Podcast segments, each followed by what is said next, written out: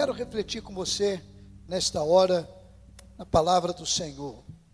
E eu me lembrei de uma história muito interessante que num reino era muito comum as pessoas caçarem e o rei ali de uma parte daquela região tinha como hobby caçar. Ele gostava muito de caçar.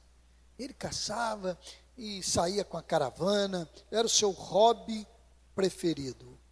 E um dia ele estava se preparando para caçar, estava lá com o seu amigo mais chegado, que tinha crescido com ele, era um amigo assim do peito, e tudo que o rei fazia, aquele amigo estava junto. E naquele dia ele estava preparando lá as armas, toda aquela geringonça para sair para a caça, sofreu um acidente, disparou ali uma arma e arrebentou uns dedos ali da mão, e ele ficou muito ferido. E ele ficou muito chateado, ele começou a reclamar, reclamar, reclamar. Só que aquele amigo dele, que cresceu com ele, desde menino, né, criança, tinha uma, uma mania, né? Ele era cristão e ele tinha uma mania. Ele sempre dizia assim: tudo que Deus permite é bom. Tudo que Deus faz é bom. E não tinha nenhuma situação que ele não fizesse isso. E quando aconteceu aquilo com o rei, o rei começou a reclamar, a xingar. Aí ele disse assim: Ó oh, rei, tudo que Deus permite é bom. Aí o rei, que nada, pá, como é que vai ser bom? Eu estou aqui com o dedo arrebentado, eu não vou poder sair para minha caça, que eu tanto esperei. Eles aguardavam alguns meses para voltar a caçar. E eles, não, rei, tudo que Deus faz é bom, tudo que Deus permite é bom. Aí o rei ficou furioso e disse: Se você falar isso, não mandar prender você. Ele, rei, mas é assim mesmo. Tudo que Deus permite é bom, tudo que Deus faz é bom. O rei mandou prender o seu amigo e levou para a prisão. E ele ficou preso lá. E o rei se recuperou e aí preparou de novo para ir caçar. E quando ele foi caçar, aquele amigo não foi junto. Não foi porque ele estava preso. O rei, com muita raiva dele, naquela hora de sofrimento, o rei não gostou daquela palavra dele. E eles estavam lá na caça e de repente eles foram atacados por uma tribo de canibais. E ao serem atacados, os canibais levaram aqueles homens da caravana do rei, e vocês sabem, vocês sabem o que eles fazem. Eles começaram a devorar aqueles homens caçadores. E quando eles chegaram para devorar o rei, eles viram que ele tinha um defeito na mão. E a cultura daquela região era o seguinte: se alguém tem um defeito no corpo, ele foi amaldiçoado pelos deuses. Se ele foi amaldiçoado pelos deuses, ele não presta, ele não serve para ser comido. E aí eles soltaram o rei e ficou com todo, ficaram com toda a caravana e destruiu todo mundo lá. E o rei voltou para casa correndo sozinho. E ele só se lembrava do amigo que dizia assim: tudo que Deus permite é bom. Tudo que Deus permite é bom. Tudo que Deus faz é bom. E ele só lembrava daquilo, lembrava daquilo, e voltou correndo para o reino, mandou soltar o amigo, e, e, trouxe o amigo, e começou a pedir desculpa, o amigo não entendendo, e ele pedindo desculpa ao amigo, e dizendo, olha, você me perdoa, e contou o que aconteceu com, todo, com todos eles. E o amigo assim, tranquilo, rei, tudo que Deus faz é bom, tudo que Deus permite é bom. Aí o rei falou assim: Eu sei, mas eu te deixei preso esse tempo todo, eu fui maldoso, e agora eu acabei aprendendo com essa experiência. Aí falou: Rei, fica calmo, né? Como diz aí a galera atual, né? Fique calmo, tudo que Deus faz é bom, tudo que Deus permite é bom. O senhor já pensou se eu não tivesse preso? Onde que eu estaria agora? Aí o rei pensou: Pois é, tudo que Deus permite é bom tudo que Deus faz é bom. Deus não fez esta pandemia. Deus não criou este problema. Mas Deus está permitindo que passemos por ela. Leão agora há pouco falou, ele nunca experimentou isso, nem eu. A gente experimenta um temporal aqui, uma luta ali, um povo aqui, um, um, uma região aqui, um país aqui, não, o mundo todo. E eu quero ver então com você agora sobre isso. O texto que está na tela está assim: sabemos que todas as coisas cooperam para o bem daqueles que amam a Deus. Mas, pastor Neemias, como que uma pandemia terá bênção? Como que pode ter bênção numa pandemia? É o que eu quero ver com você hoje. Como eu disse, Deus não criou isso, mas Ele permitiu. Se Ele permitiu, Ele é capaz de fazer com que este momento seja um momento de bênção. Você crê nisso? Se você crê nisso, me acompanhe aqui e vamos ver como nós podemos desfrutar de bênçãos neste momento. Primeiro, avaliar nossas prioridades. É? Você já parou para avaliar suas prioridades? Você teve agora, você tem um momento agora. A sua vida é corrida, a minha também. Eu sou pastor e a vida é corrida. É o momento que a gente tem que avaliar quais são as nossas prioridades. Quais são a, a, as coisas que movem a nossa vida. Às vezes no corre-corre, nem sempre a gente se dá conta para fazer e, e, e cuidar dessas coisas. Nem sempre a gente para para ver, será que o que eu estou fazendo realmente é prioritário, tem necessidade, está contribuindo para o bem? A Bíblia diz assim: buscai em primeiro lugar o reino de Deus. Você é cristão? Você é cristã? Ah, pastor Neemias, olha, eu tenho interesse no Evangelho, eu ainda não tomei uma decisão, eu, eu, eu tenho lá minhas dúvidas, mas eu amo a Jesus, eu amo a Deus. Eu, você é? A Bíblia diz para você: buscai em primeiro lugar o reino de Deus e a sua justiça, e todas as outras coisas vos serão acrescentadas. Eu gostaria que você respondesse no seu coração: suas prioridades são realmente as prioridades de Deus ou não? Mas uma segunda bênção da pandemia que eu gostaria de ver com você é o seguinte: utilizar melhor o tempo. É, utilizar melhor o tempo. Mas, pastor Neemias, eu estou com tempo o tempo todo, eu não sei o que fazer com o tempo agora. Pois é, você pode aprender agora a utilizar melhor este tempo. Sabe por quê? Senão você pode entrar também num clima de prostração, de desolação, de vitimização, de sofrimento para baixo, e você vai sofrer mais ainda, você vai ficar mais triste, porque você não está ali administrando o seu tempo para coisas boas. Então, esse tempo é um tempo que a gente pode avaliar como tenho utilizado melhor o meu tempo. A Bíblia diz assim, na carta de Paulo aos Colossenses, capítulo 4, verso 5: remindo o tempo, porquanto os dias são maus. Sabe o que, que significa isso?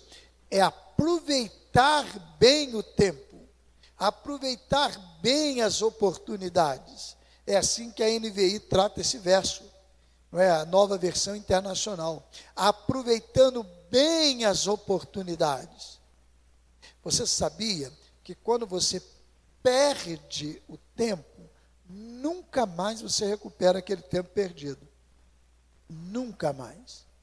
Você pode administrar melhor o tempo que você receberá do Senhor, mas nunca mais o tempo perdido você vai recuperar. Então, é um momento que a gente pode aprender a utilizar melhor o tempo e depois então continuar colocando em prática esta lição tão preciosa que aprendemos neste período.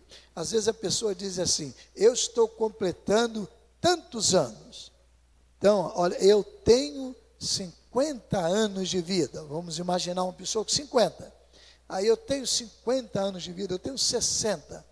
Não, você já teve. Quanto você tem, ninguém sabe. Você já teve, já passou. Então, este momento é o momento que você tem que aproveitar e avaliar isso, utilizar melhor o tempo. Em terceiro lugar, a terceira bênção da pandemia que eu gostaria de destacar é a seguinte: desenvolver novas habilidades. É aprender. Vocês não sabem como que eu estou aprendendo neste período? Aprendendo muito. A pandemia trouxe essa imposição. A pandemia trouxe esse problema para mim e eu tive que aprender desenvolver novas habilidades. Eu estou sabendo que tem homens aí, será que os homens que estão me acompanhando no Facebook agora, será que é, quem vai acompanhar depois já está também é, fazendo parte desse time? Tem homem cozinhando, fazendo bolo, fazendo massa e fazendo uma opção de coisa que não fazia antes. Aprendendo. Tem gente aprendendo a pintar muito bem. É isso mesmo desenvolver novas habilidades. E quem sabe isso vai inclusive contribuir para você pós-pandemia. Se Deus me abençoar e Ele me der vida depois desse período, eu continuar com vocês aí, por quanto tempo Ele quiser, e esse negócio passar, essa pandemia passar, eu estou esperançoso que algumas habilidades desenvolvidas agora serão bênçãos na minha vida depois. Eu estou com essa esperança. Então desenvolva novas habilidades. Há quem diga que Davi era um menino. E Davi, como todo menino, fazia algumas coisas. E teve um período que Davi ficou de quarentena. Você sabia disso? Mas como, pastor Neemias? Ficou em quarentena. Ele foi ungido rei, e Samuel foi lá, visitou lá o seu pai Jessé, e Deus disse: Olha, Saul já acabou o reino dele. O reino de Saul passou. Agora o reinado vai ser dirigido por um filho de Jessé. Vai lá, Samuel. Samuel foi lá. Chegou lá, eh, Jessé apresentou todos os filhos. Apresentou um grandão, apresentou outro tão forte, bonito. Aí Deus dizia: Não, não é esse não. Aí vem outro: Não, também não é esse não. Aí vem: Também não é esse. Aí passaram todos os filhos. Aí Samuel falou assim: Mas não tem mais ninguém? Não, tem um menininho. Está lá fora, lá brincando, lá, fazendo algumas coisas lá. Um, um rapazinho, franzino. Esse não vai ser. Aí, não, então traga. Aí Deus falou assim: é esse aí. E é lá nesse evento que está escrito aquele texto que muita gente confunde. Deus não vê a aparência, mas vê o coração. Então tem gente que pega aquele texto e aplica uma opção de coisa, né? Que Deus não está vendo a aparência, está vendo o coração. Mas é lá que está esse texto, e Deus disse para Samuel: é esse menino aí, Davi. E de, então Deus, através de Samuel, ungiu Davi. Ele estava ungido. Só que ele teve que fugir de Saul, ele teve que correr, ele teve que se esconder, ele teve que ir para a caverna, ele ficou numa quarentena. Mas aí eu imagino que enquanto estava na quarentena, Davi foi desenvolvendo ali habilidades. Alguém chegou a dizer que Davi fazia três coisas que ninguém dava muito valor. Por exemplo, ele atirava pedras com uma funda. Era muito comum no meu tempo de garoto o estilingue, né, uma cetra, tinha esse nome também. Era um gancho de goiaba e ali você colocava duas ligas com um couro no fundo, no outro extremo lá, e colocaria, colocava uma pedrinha e atirava. Matava a rolinha. E eu fico até imaginando hoje, poxa vida, mas era uma necessidade e, e aquilo era uma ave que você comia. E eu fico pensando, poxa, eu acho que eu não teria coragem hoje, de maneira nenhuma, nem de pensar nisso. Mas é, era comum isso. E Davi brincava com uma funda. Davi também fazia outra coisa, tocava uns instrumentos lá, ele tocava harpa. E ele gostava de escrever também algumas coisas. Tinha lá o seu diário. E Deus usou cada habilidade de Davi no tempo certo e glorificou o seu nome. O nome de Deus foi glorificado através de Davi. Chegou o um momento que ele usou a funda e matou o gigante Golias, derrotou aquele homem que afrontava Israel. Com uma funda, com uma pedra, Deus o livrou. Também no momento em que Saul era possuído pelo espírito demoníaco e queria matar Davi, ou ficava muito nervoso, ele pegava a sua harpa e tangia músicas abençoadoras, como nós ouvimos aqui, como, como ouvimos nos cultos que a gente tem aqui na igreja, com a Gisele, com outros músicos também, e ele, e ele dedilhava aquela harpa com tanta harmonia e tanta singeleza, e o espírito de Saul acalmava o espírito mau que estava nele. E a terceira habilidade que Davi desenvolvia era escrever. Deus separou salmos para nós, preciosos, que são usados até hoje, três mil anos depois. O mundo todo conhece salmos de Davi. O Senhor é o meu pastor, nada me faltará. Deitar-me faz em verdes pastos, guia-me mansamente a águas tranquilas. São muitos salmos do rei Davi. Qual é a habilidade que você está desenvolvendo agora e que Deus poderá usar durante muito tempo na sua vida? É uma bênção da pandemia que você pode desenvolver. E a última bênção da pandemia que eu gostaria de ver com você é ali, ó, realizar da melhor maneira o que é certo. Você vai agora refletir. Você sabia?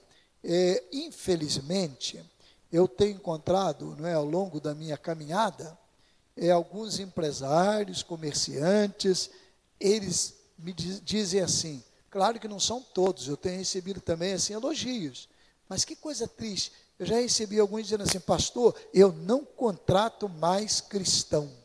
Mas por quê? Pastor, porque todo cristão que eu contratei deu problema. Mas como? Ah, queria se esbarrar, não é? Se, se, se, encostar no Evangelho, porque eu sou cristão também e tal. Eu não contrato. Que coisa feia!